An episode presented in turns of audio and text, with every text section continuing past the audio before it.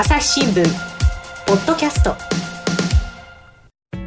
はい、えー、引き続きましてですね、えー、文化暮らし報道部記者の高橋健次郎さんとウィズニュース編集部の川原夏樹さんからお話聞いていきます。よろしくお願いします。よろしくお願いします。でまあ父親のモヤモヤがテーマなんですが高橋さん高橋さんはこの父親のモヤモヤのね連載をまあまああの主に担ってらっしゃる記者ですし、まあ、聞けばね4歳のお子さんがいらっしゃってご自分も保育園に迎えに行ったりっていうこういうまあその奥さんこれも働いてらっしゃるね、えー、妻とのこういろいろなバランスを考えて仕事をしているそうですが最初からそうだったんですか？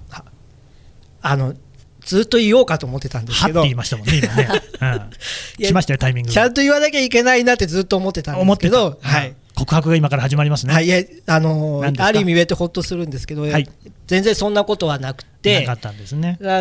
結構このワーカホリック気味というか、もう仕事、まあ今でも大好きなんですけど、うん、やっぱあのた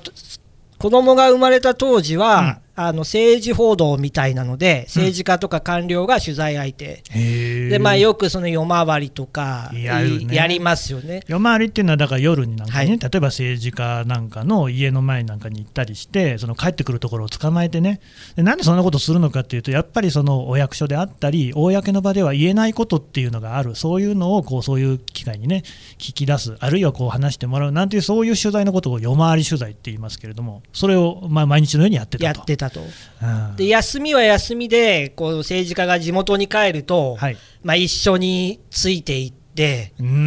でもう話を聞いて、まあ、チャンスなんですよね。ねね。ライバルが減るというか。あそうかそうか。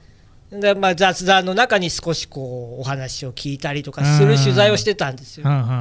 まあ、自分自身楽しいし、うん、まあ、新聞にこう割と大きく出るような話だったりすると自分も楽しい、ね、まあのめり込んじゃう。わかりますで妻は育休中だったんですよね。でたまにお風呂に入れたり、まあ、夜回り前にとかあったんですけど、うん、基本は、まあ、いわゆるワンオペ状態だ奥さんが全部一人でやってた、うん、で妻は一応私も気にして、まあ、大丈夫みたいなこと聞くんですけど、うん、妻いや大丈夫だよと。育休取ってるしみたいな話をするとやっぱ甘えちゃうんですよ。甘えてしまって、冬のある日だったったんですけど、あの娘が感染症、まあ、ノロとかロタですよね、あのまあ、あの戻してしまって、あれ大変なんですよね。で戻してしまって、まあ、おそらくこう夜通し何度か入っていたと、で妻も看病していて、でその日は確か泊まりだったんですよ、出張で。で朝帰ったらこうカーペットの上に、まあ、その履いたものというか、もう少し残ってて、でタオルを多分妻がこう拡散したようにこうタオルを一生懸命かけてた後もあって、うんうん、でやっぱ妻がその時やっぱもう限界っていうふうに言ったんですよね。ね。その時にこういろいろあのなんていうか自分でもはもう恥ずかしながらハッとして、うん、やっぱあの大丈夫っていうのも自分がなんていうかそう表面的に聞いて自分がそう聞きたかっただけだったかもしれないとか。なるほどね。すごくこうなんかなんか反省というかまあ遅いんですけどするところがあって、うもうこれはちょっと今やらないと危ないなっていうのは思いました、えそこでどういうふうにその働き方を変えたんですか？もうそこはもう、うん、なんていうかスパッと変えないと要するに、妻はジョジョでいいってまた言ってくれたんですよ。ああ、優しいですね。でもそうするとまたね、お迎えに行ける時にとか、あ甘えちゃうから。朝行けたらとかになると、やっぱ甘えちゃうから、だからその、まあ、朝はやりますと。うんうん、で、ちょっと夜はニュース対応とかがあるかもしれないので、うん、まあ、2でなんとかと。で、曜日についても相談させてくださいというふうにして、とりあえずやりましょうって始めたんですけど、っぱ最初やるときは、やっぱり本当にできるのっていうふうに。言われました、ね、これまでのこともありますしね、ねうん、でもなんか自分でももうそれぐらい思い切らないと、うん、まあもう変えられないだろうなっていうのは思って。やってみてどうでした？やってみたらもやもやしました。なるほどね。やりゃやったりもやもやするんだけれどもでもやっぱりやってよかった？あやってよかったですね。やってよかった。それは思いますね。奥さんも最近はその様子も変わりましたか？やっぱ当時よく覚えてたのが、その妻が保険健康検診ですね、子どもの検診に行って、うん、まあ、自分のその気分みたいなものを5段階で、似顔絵でこう書くんですよ。で、なんかこう、泣いてたりとか、笑ってたりする、はい、うんうん、で当時は、しんどかった当時は、やっぱ下から2番目のなんか、なるほどね、をつけてたってことも後になって知ったんですよ後になってねでやっぱでもそれからはやっぱこうニコニコマークのまあいわゆる5みたいなのになってて。へっていうのもあって。よかったですね、はい、その子供さんとのその接し方距離みたいなのはどうですか？やっぱ一番変わったなと思うのは、うん、子供の前になんかまあ抽象的ですけど立つことが多かったんですよそれまで。要はこうおこなんていうか言い聞かせるとか時間通りにさせるとかどうしてもやっぱそっちの方向に行っちゃうんですけど、うんうん、なんかイメージ的にはこう横にいて、まあ、とりあえず聞くというか、へいうなんか接し方、自分でもやっぱ変わったな寄り添うみたいなねのは思いましたね。はあ、なるほどね。いや、面白いですね。やっぱそういうの、ご自身の経験があるっていうのが、多分こういう企画に確実に生きてますもんね。うん、なるほど。しかしどうですか、川原さんね、そろそろあなたの出番でね、ちょっと話振ろうと思いますけれども、はい、私が聞きたいのは、こうやって父親のモヤモヤの連載、あるいはこの高橋さんの今の話なんか聞いてて、何ですか、例えばその、まあ、どんなものでもいいんですけども、男性と女性で、まあ、とりわけその子育て、えー、家事、育児みたいなことに関して、ここは違うなって思うところとかってあります？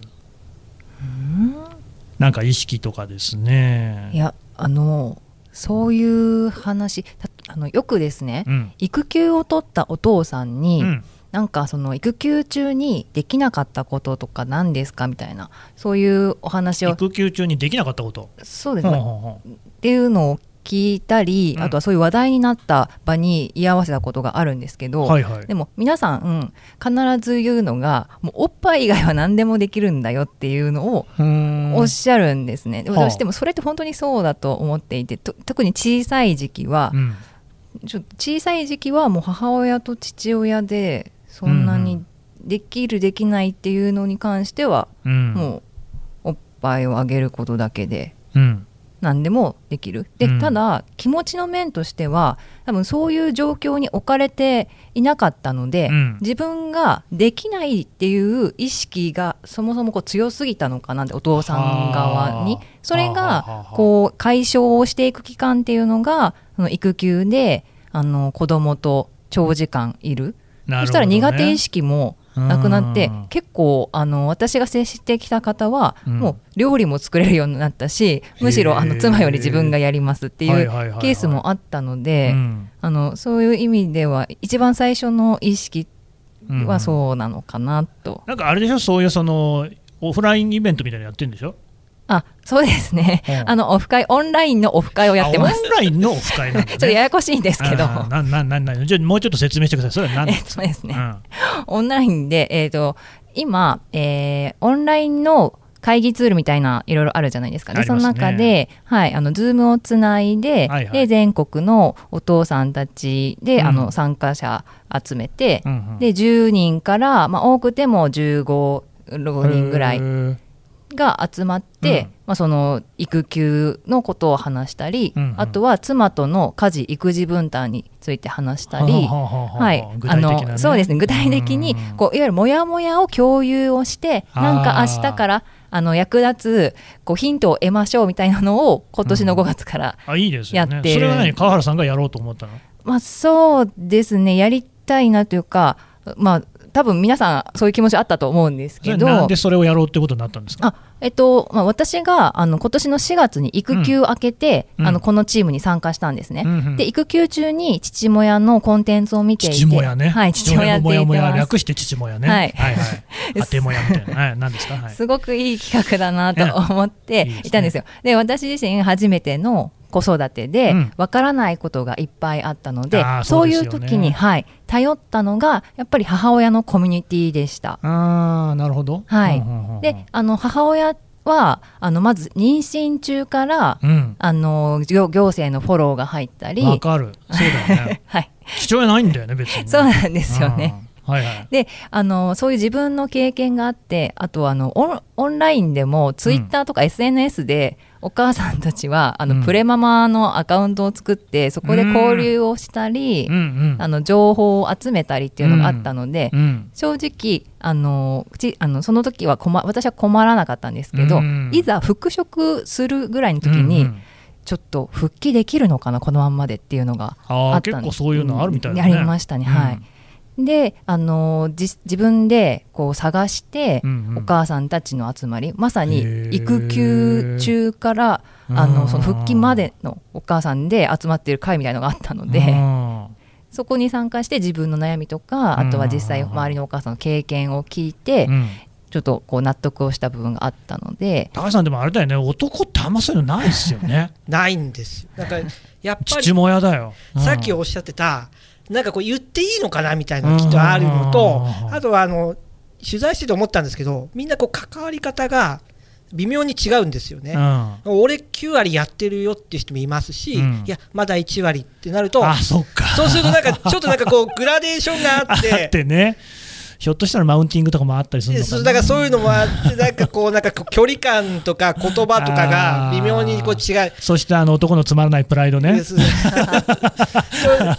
で あるとあのコミュニケーションがスムーズにいかないんじゃないかなと思います。いや俺ね本当にね自分がその子供が生まれる段階になって愕然としたのがすべてのねお便りみたいなのが全部お母さんから始まってんだよね。お母さんえみたいなでなんかこうパパは添え書きみたいな感じ。で本当に確かにそういうそのなんか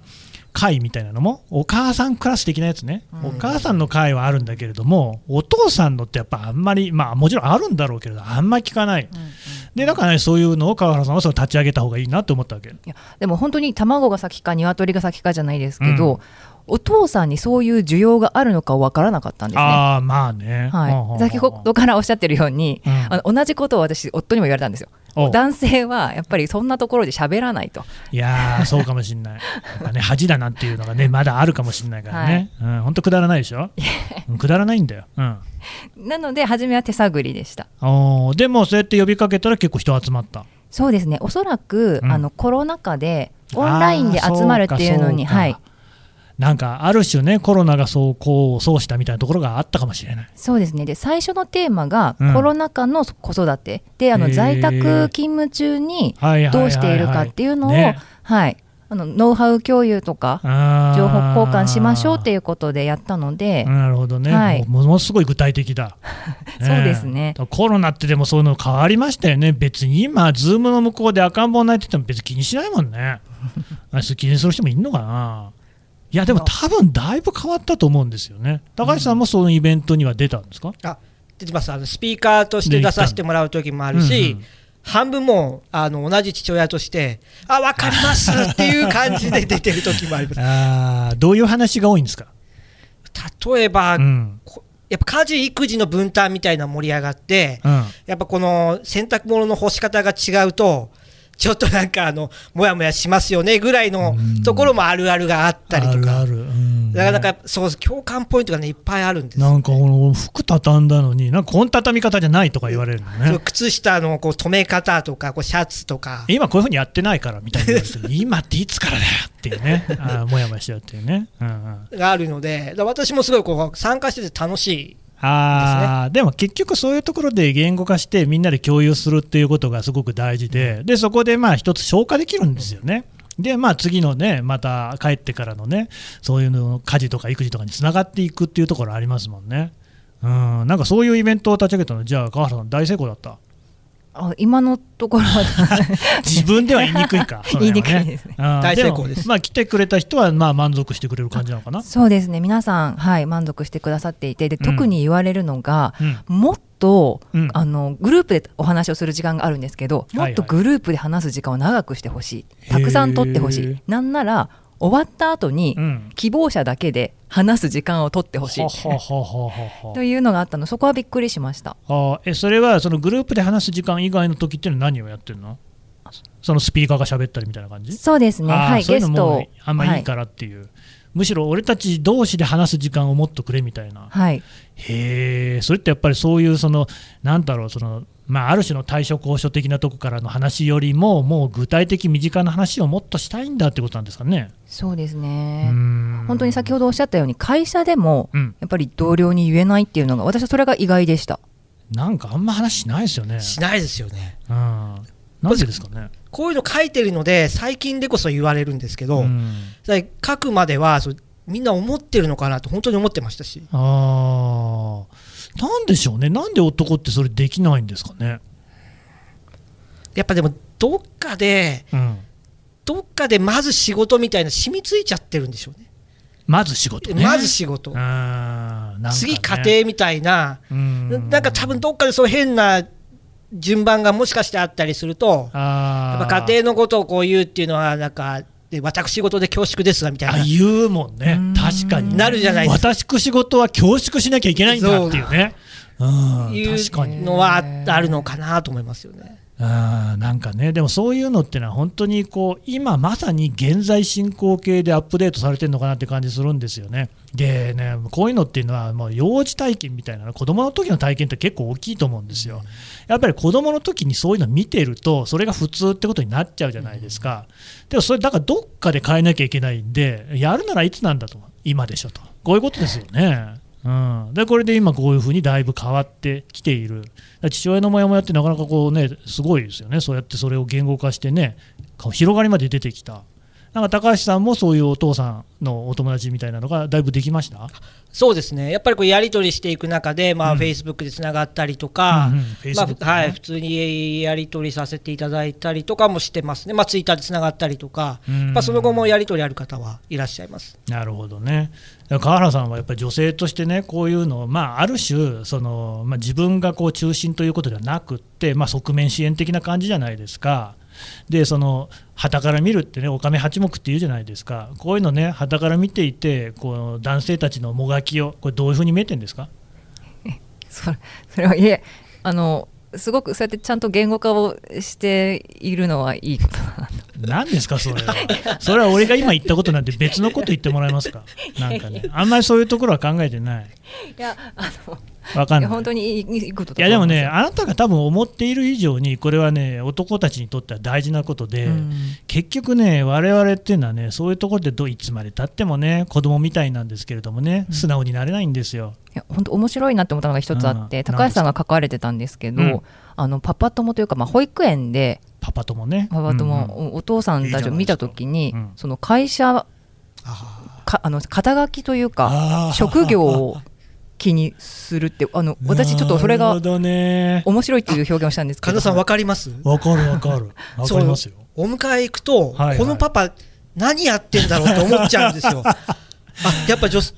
私は全く考えてなかったので新鮮でした。それこそだからねどんな業界なのかなとか、